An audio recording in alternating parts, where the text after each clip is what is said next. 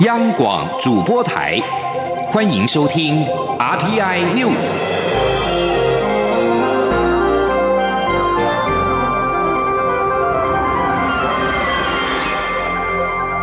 听众朋友您好，欢迎收听这节央广主播台提供给您的 RTI News，我是张顺祥。美国国务卿蓬佩奥八号谴责中国对印度发动侵略，同时表示，中国又对印度的盟国不单挑起了新的争执，展现出北京霸凌他国的计划，全球不应该容许这种行为。法新社报道，印中两国六月十五号发生夺命边界冲突，导致二十名印度军人死亡，紧张的局势陡升。而蓬佩奥上述的说法，是他在冲突发生之后对此议题所做的最全面的评论。中国跟印度起冲突之后，又把矛头指向外交政策深受印度政府影响的不丹。对于不丹就一处野生动物保护区申请国际的补助，中国提出了异议，主张这块保护区归属于中国或者是不丹，还是有争议。蓬佩奥把中国对不丹做的声明与北京跟越南、日本的岛屿主权争议做连结。蓬佩奥表示，北京有一种挑动领土争执的模式，全球不应该允许这类的霸凌行径发生。此外，港区国安法上路，许多民众担心网络发言会遭到审查。脸书、推特跟 Google 等暂时聚焦用户的各资给香港政府。蓬佩奥八号表示，他赞许这些公司的做法，其他公司也应该要效法。港区国安法六月三十号上路，其中第三十八条明定。不具有香港永久居民身份的人士，在香港以外犯罪，也在这个法律的管辖范围之内。由于法条规范广泛，外界不只担心香港的言论自由会遭到压制，也忧心其他国家的人民言论将会受到审查。对此，多间企业目前暂不考虑处理港府索讨用户的各资要求。其中包括了社群媒体脸书跟推特，以及搜寻引擎谷歌、美国科技的龙头微软，以及视讯软体 Zoom 等。美国政府决定二零二一年退出世界卫生组织 WHO，此举对台湾可能产生的影响引发了高度关注。外交部发言人欧江安八号表示。将密切注意后续的情势发展，而现阶段会继续加强跟美国理念相近国家以及友邦的合作，全力争取更多国际友人认同并且支持我案诉求。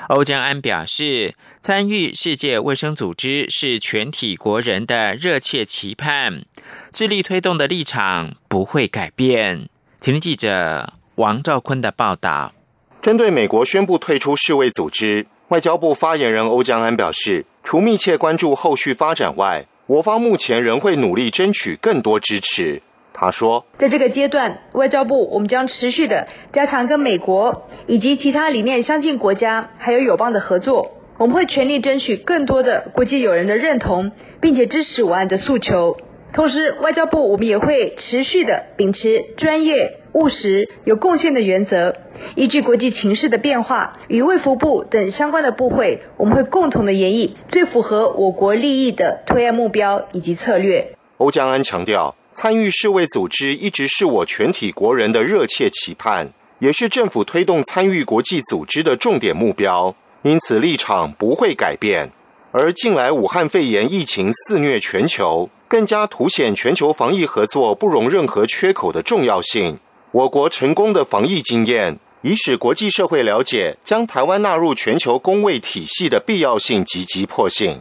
欧江安指出，今年上半年推动参与世界卫生大会所获得的国际支持声量大幅成长，为历年来最高。这除有美国持续大力支持外，也有越来越多理念相近国家以多元方式表达对我支持。让台湾的推案增添前进动能。中央广播电台记者王兆坤台北采访报道。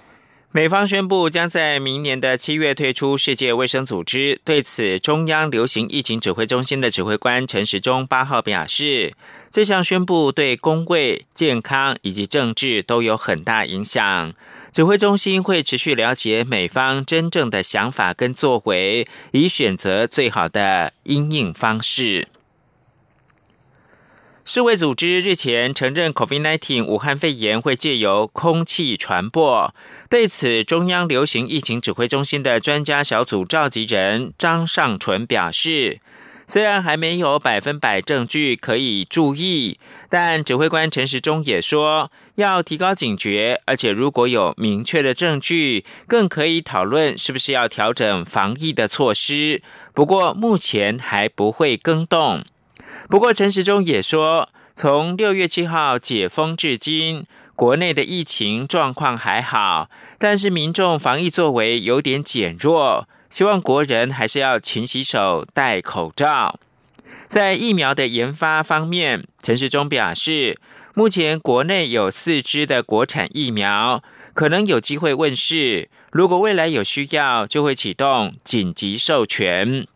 除了力拼国产的疫苗，陈时中也说，政府也会同步对国外的疫苗或者是授权制造抢购跟接洽。肖兆平的采访报道。国内有工位专家指出，担忧秋冬期间 COVID-19 武汉肺炎会有大爆发。不过，中央流行疫情指挥中心指挥官陈时中八号以当前国际疫情严峻为例，强调季节不是问题，重点在于整体防疫措施是否完备。而稳住防疫的其中一环就是疫苗。陈时中表示，政府对国产疫苗的研发制造可以说是大力协助。在行政上，如果有需要，也会立即启动紧急使用授权。在临床试验上，不仅提供补助，也同意以临床二期为标准，但强调不能因为紧急就乱投医，疫苗品质一定要顾好。他说：“但是呢，我们在基本上都决定，哦，不需要做到我们的临床三期，哦，大概就以临床二期。”好，就能够不管是我们的紧急授权或其他的一些 A 加加速审查的方式，好，都可以在临床的二期让它完成。那我们本来在最早的时候，大概临床上面在二期希望能够数目比较大一点。那不过我们现在大概吃药组这边经过讨论，大概维持大概就是实验组一千人，对照组三百人。陈时中也说，政府除了会向国外厂商商购疫苗外，也会争取授权制造。他说，当然是能够有出来的成品的疫的疫苗或者六疫苗，我们也可以采购。那第二个是可以采购的原液。哦，就是说浓浓缩的制剂哈，没有分装，然后台湾可以来，哈，再把它做一个分装。那第三个，我们也争取哈，可以来授权制造。陈时中也透露，目前国内疫苗有四种较有希望可作为扶植对象。不过他也说，政府当然知道疫苗进展要快，但还是要考量安全性跟有效性。中央广播电台记者肖兆平采访报道。中央流行疫情指挥中心八号还表示，过去从武汉返台的国人都需要统一的集中检疫。经过这段时间的观察，期间并没有任何确诊病例的发生，因此指挥中心宣布，即日开始，武汉返台的国人不需要再集中检疫，而是改采居家检疫。另外，境外生入台扩大开放。教育部在八号的傍晚表示，除了原有的十三个低感染风险国家跟地区之外，即日起再纳入新加坡、马来西亚、日本、韩国以及斯里兰卡等五个国家，而且开放总共十八个地区的应届毕业生以及旧生都能够来到台湾。统计一共新增了四千五百五十三名境外生可以申请入境。请听记者陈国伟的报道。境外生回台限制逐步松绑，教育部从六月十七号起陆续开放十三个低感染风险国家与地区的应届毕业生申请入境，包括越南、香港、澳门、泰国、博流、澳洲、纽西兰、汶莱、斐济、蒙古、不丹、辽国及柬埔寨。截至七月八号，已经同意三百零四名学生申请来台，当中有两百六十五人已经入境，并在防疫旅馆进行居家检疫。教育部指出，由于整体入境秩序及检疫情况，相当平稳顺利，因此将在纳入日本、韩国、马来西亚、新加坡、斯里兰卡等五个中低感染风险的国家，而且同步让这十八个地区的应届毕业生与各年级的旧生都能申请入台。后续再视情况评估是否进一步开放下学期的新生路径。教育部长潘文忠表示，这些境外生抵台后仍会进行四道标准作业程序。我们需要从机场的边境管制开始，然后会设立单一。境外生的报到柜台，那么接续来做防疫交通的接送。啊，以致让学生啊。安排到检疫的场所。在居家检疫的部分，教育部提到，接下来入境的学生将可在经地方卫生单位检核通过的校内外独栋或独层的学生宿舍进行检疫。而无论是前往防疫旅馆或学生宿舍，都要有学校人员在现场协助入住，告知防疫相关事宜。境外生在十四天检疫期结束后，即可安心返校就学。中央广播电台记者陈国伟台北采访报报道。COVID-19 疫情导致各国关闭境外，而国际交流也陷入到困境。不过，随着部分国家疫情的趋缓，区域间包括了台湾的朝野讨论旅游泡泡的声浪也开始浮现。不过，由于政府到现在依旧采取的是边境风险严管的策略，遭到业者痛批，旅游泡泡形成了旅游泡沫。对此，交通部长林佳龙八号则是强调，防疫是不容大意的。林佳龙也透露，交通部已经向指挥中心提出了商务洽谈的机制，可以考虑在机场或者是指定的旅馆来进行。此外，针对即将在八月举行的台韩观光高峰会，交通部也已经向指挥中心进一步的递案申请专案入境。而台湾自从境内解封之后，国旅大爆发。除了涌入到花东离岛，也有不少人选择走向山林，配合行政院推动的向山致敬，以及交通部观光局今年推出的脊梁山脉旅游年。林务局辖管的国家森林游乐区也吸收旅行业者，要从八月开始推出天天出发的安心旅游巴士。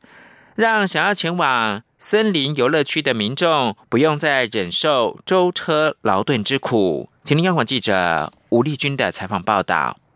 台湾的面积只有三万六千平方公里，但是三千公尺以上的高山却有两百六十八座，放眼全世界绝无仅有。不过，能登上这些高山的朋友并不多。反观台湾中低海拔的山林，尤其是林务局辖管的十八座森林游乐区，不仅生态丰富，也拥有许多清朝及日据时期的历史人物。文与产业足迹，成为亲近台湾山林的首选。即使如此，想前往这些地方，往往缺乏公车可以抵达，因此游客必须跋山涉水，才能向山致敬。为此，林务局八号携手雄狮旅行社，自八月一号起推出天天出发的幸福身在其中。安心旅游巴士希望带动疫后森林生态旅游商机。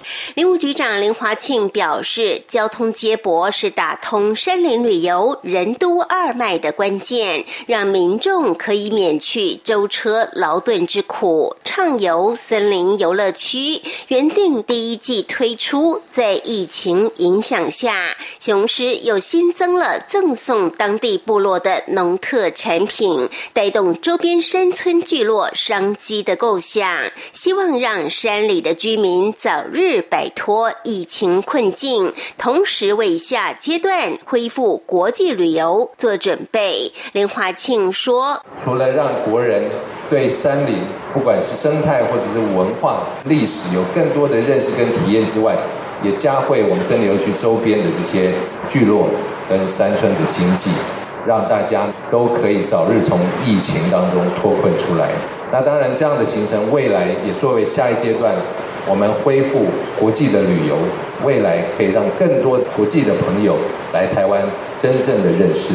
台湾山林的面貌。目前，雄狮先针对内洞、八仙山、大雪山、奥万大及太平山等五大森林游乐区推出十一条天天行的游程，以及二十条精选游程。未来，雄狮则希望达成每个城市天天都有车抵达十八座森林游乐区，创造台湾的绿色山林经济。中。央广播电台记者吴丽君在台北采访报道。而在国际间看到的是，英国为了重振经济，英国财政大臣苏纳克八号宣布外出用餐政府请客计划，民众在八月份的礼拜一到礼拜三上餐厅吃饭可以享五折，每个人最高是十英镑的折扣，但不可以用在酒类的消费。苏纳克也同步宣布，参旅跟观光业者的增值税 VAT 的税率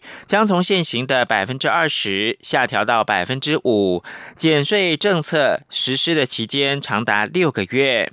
经过超过三个月的禁足期，英国四号开始开放了酒吧、餐厅开门营业，但必须要保持社交距离。苏纳克八号鼓励民众外出用餐。另外，财政部则是表示呢，八月份的用餐打折扣的优惠不限次数，适用全英国的餐厅、咖啡厅跟酒吧。想要参加优惠的店家，必须从十三号开始上网登记。这里是中央广播电台。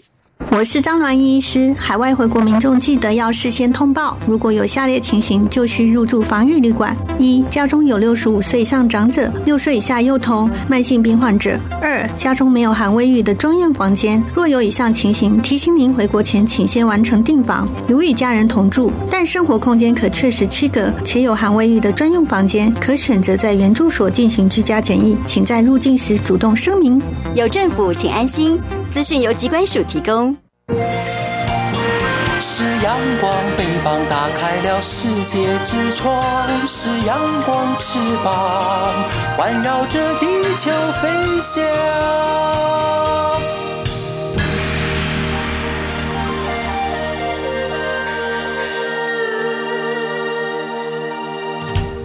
现在是台湾时间清晨的六点四十七分，我是张顺祥，继续提供新闻。在文化部、国立台湾海洋大学跟张荣发基金会三方的通力合作之下，充满了传奇故事的中式木造古帆船“自由中国号”在魁违六十五年之后，八号终于在海洋大学的航海园区亮相，并在航海节的前夕，由文化部长李永德。海大的校长张清峰以及张荣发基金会的执行长钟德美等人举行了揭幕仪式，正式展现在国人的面前。央广记者江昭伦的采访报道。自由中国号一九五五年从基隆出发，途经钓鱼台、冲绳、横滨，最后跨越太平洋，抵达美国旧金山，创下台湾第一艘木造帆船横渡太平洋的纪录。在海外漂泊五十七年，在文化部前身文件会及海洋大学等单位多方努力下，二零一二年终于回到故乡基隆。经过八年漫长的时间，修复后的船体一直闲置在海科馆的探索馆外预定地，甚至一度面临被送往台南的命运。幸好后来在文化部的支持与张荣发基金会的协助下，积极规划推动自由中国号后续展存计划，并透过产官学三方合作，终于为这艘深具历史文化意义、船龄超过百年的古帆船，在海海洋大学找到了永久的归宿。海大校长张庆峰指出，自由中国号当年从正滨渔港出发，就从海洋大学前面驶过。身为台湾海洋教育的龙头，海洋大学责无旁贷，必须将它留在基隆，并将它象征的海洋精神与海洋文化发扬光大。张荣发基金会执行长钟德美强调，此次参与文化部与海洋大学的“自由中国号”户外展存计划，协助船体维护作业，并举办推广活动，希望唤起民众对海洋文化的兴趣与关怀。出席活动记者会的文化部长李永德，对于当年有二十几岁的年轻人乘着帆船，带着梦想横渡太平洋，一百一十四天到达美国非洲大陆的故事，也非常感动。除了感谢各方专家单位的协助，李永德也强调，最近行政院长苏贞昌推出向海致敬政策，就是要鼓励梦想、鼓励冒险、鼓励去探索的勇气。自由中国号的亮相，绝对是向海致敬政策不可或缺的一环。李永德说：“未来的向海致敬的这样一个政策里面，我认为这艘船，这一段历史是不能缺席的。这个的确，这个故事说出来，会让我们很多的小朋友得到启发，得到感动。所以未来向海致敬的哈。”可以延伸到下一代去。自由中国号的前身是十九世纪末由福州马尾船厂制造的渔船，原名为圣孝利号。当时由周传君等人计划要驾船到美国参加第二十五届横渡大西洋国际帆船大赛，因而找到这艘木帆船，更名为基隆号，准备参赛。之后由当时的省主席严家淦更名为自由中国号。一九五五年四月四号，周传君号召崇玉林、吴露琪、陈嘉玲、徐家正、美国驻台副领事麦克文等人，驾驶着自由中国号从基隆正滨渔港出发，历经一百一十四天横渡太平洋，到达美国西岸旧金山。虽然抵达时已经错过比赛，但却也完成横渡太平洋的壮举，当时引起各界瞩目，极具历史意义。中国面台记者张昭伦报道。政治焦点：为了抢攻青年的选票，培养未来国务卿。民进党将在暑假推出。熬民主政治职人学堂会做事国务卿旗舰营，那这“青”呢是青年的“青”，还有大棋局两岸及国际事务兵推营三个系列的青年营队的课程，还邀请到兼任党主席的蔡英文总统、民进党立委跟政务委员唐凤等这些大咖来担任营队的讲师，学员呢也将会亲身的体验国安决策的临场感。刘玉秋的报道。暑假期间，各政党推出青年营，积极抢攻年轻选票。民进党也推出三种青年营队课程，包括熬民主政治职人学堂、会做事国务卿旗舰营、大旗局两岸及国际事务兵推营。七月九号中午十二点起，在民进党赖官方账号开放线上报名。民进党八号中常会后召开岛屿未来青年上场守护台湾的民主必修课记者会，公布营队活动内容与阵容卡司。民进党青年部主任蔡慕林指出，熬民主政治职人学堂提供带状课程给不能参加营队过夜的朋友，利用每周三晚间有更多学习的机会。同时，课程也提供线上直播，并搜集网友提问，还会邀请政委唐凤教授社会创新课程。立院民进党团干事长郑运鹏分享立院运作，以及由 YouTuber 张志奇分享社群行销。而民进党台湾民主学院副主任邱世元则说明，会做事国务卿旗舰营是二零二零暑假最辣营队，将由辣台妹蔡英文总统、外交部长吴钊燮、桃园市长郑文灿、文化部前部长郑丽君等担任讲师，还会透过分组模拟实战，体验政治工作者的决策执行，培养更多国务卿。我们这一次推出的是二零二零暑假最辣的营队。那为什么是最辣的营队呢？因为这是整个夏天唯一一档由我们蔡英文辣台妹蔡总统的营队。那我们认为说，青年对政治的想象啊，不应该只是桥牌社跟纸牌屋，所以我们也希望说，国青的养成。可以必须要从这个全方位的角度哦来培养。民进党国际部副主任谢佩芬则指出，美国将在十一月举行总统大选，中国也刚强行通过港区国安法，国际情势诡谲，台湾的国家安全越来越重要，需要有清楚的果断力做全盘考量。因此，大棋局两岸及国际事务兵推营将邀请包括新境界智库副执行长胡一农等曾在国安会任职的幕僚，以及。两岸外交等青壮派学者授课，并让学员体验国安高层如何带领台湾处理国安危机。民进党发言人严若芳表示，民进党一次推出三个系列的营队，绝对是三倍精彩、三倍有趣。欢迎青年朋友把握时间上网报名。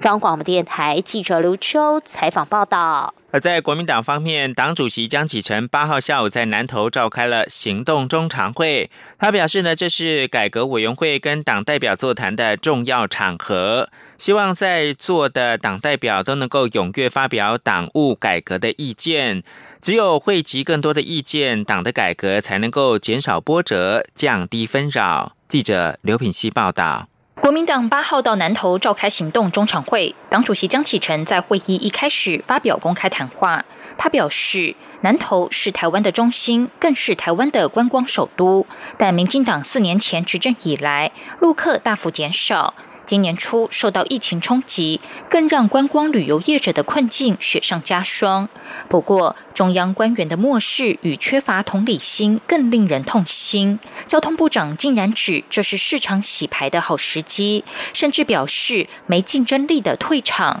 遗忘每一个裁员都是每一个家庭经济的困境。江启臣说：“随着疫情缓和，现在是积极拉高国旅量能、全力辅导观光业者转型升级的契机。国民党中央除了在第一时间串联执政县市，宣传地方政府防疫工作，推动安心旅游，未来也将继续鼓励县市政府串联旅游资源，持续提出互惠共荣的国旅优惠，透过县市互访，提高国内旅游数量，创造产值。”国民党近来陆续到各地召开行动中常会，最主要的目的就是倾听地方对于改革委员会初步结论的意见。江启臣呼吁所有党代表踊跃发表看法，因为唯有汇集更多意见，党的改革才能降低纷扰。他说：“今天不但要举行我们的行动中常会，也是我们改革委员会跟党代表座谈的重要场合。我希望现场我们所有的党代表先进能够。”知无不言，言无不尽，踊跃发表党务改革的意见，也只有汇集更多的意见，我们的改革才能够减少波折，降低纷扰，让改革的力道更扎实，让前进的动力更饱满。江启臣强调，今天的行动中常会来到南投，就是要具体落实由下而上的改革动力，透过沟通与凝聚的过程，让国民党勇敢稳健地踏出改革步伐。央广记者刘品熙的采访报道。台北市长柯文哲表示，今年台北、上海的双城论坛将要采视讯方式照常举行。柯文哲坦诚，在目前的局势之下，照常举行会承受很大压力，但他认为两岸还是要有交流，才能够累积善意。欧阳梦平报道。在 COVID-19 疫情及香港局势冲击下，台北、上海每年的双城论坛今年是否如期举办受到关注。台北市长柯文哲八号在出席大巨蛋公安基准与性能审查相关报告记者会后受访表示，今年将改采视讯的方式进行。他说：“双城论坛哦，已经办了十年嘛，那今年也没有理由说突然停掉。那也好了，今年是疫情，你知道哈，用视讯。”也减减减减少很多的尴尬啦，或者说大家大家大家在在举办上的不方便，所以原则上办还是办的哈，要用视讯嘛。至于届时将使用哪个视讯平台，柯文哲坦言，幕后工作比想象困难太多，我方不能用华为，对方不想用 Google，双方必须就软硬体逐一协调。柯文哲也坦诚，在目前的局势下，尤其面对香港问题，今年举办双城论坛会承受很大的压力，也可能又被趁机抹红。但他认为，两岸经贸往来实在太密切，在此情况下，政治上如此敌对还是不太对劲。即使双方各有坚持，短期内也无法解决这个僵局。两岸还是要保持交流，才能累积善意。中央广播电台记者欧阳梦平在台北采访报道。香港民主派将在十一、十二号举行立法会选举的初选。已经在港区国安法生效前夕离开香港的前众志成员罗冠聪八号宣布，他已经退出了这次的民主派的初选，呼吁支持者把票投给另一名参选者，也就是他的代表袁家卫。他说：“告别家园是沉痛的决定，但街头议会国际三条战线缺一不可，议会仍需要有人力战到底。”民主派将在十一、十二号的中午九点到晚间九点举办三十五家的公民投票。所谓三十五家，是指民主派试图在选举当中夺下立法会过半席次，以主导议程。香港的立法会一共有七十席，而在港区国安法的阴影之下，负责协调初选的香港大学法律系的副教授戴耀廷坦言，对投票率不乐观，但是他强调初选不违法，期盼港人不。要自画红线。以上新闻由张顺祥编辑播报。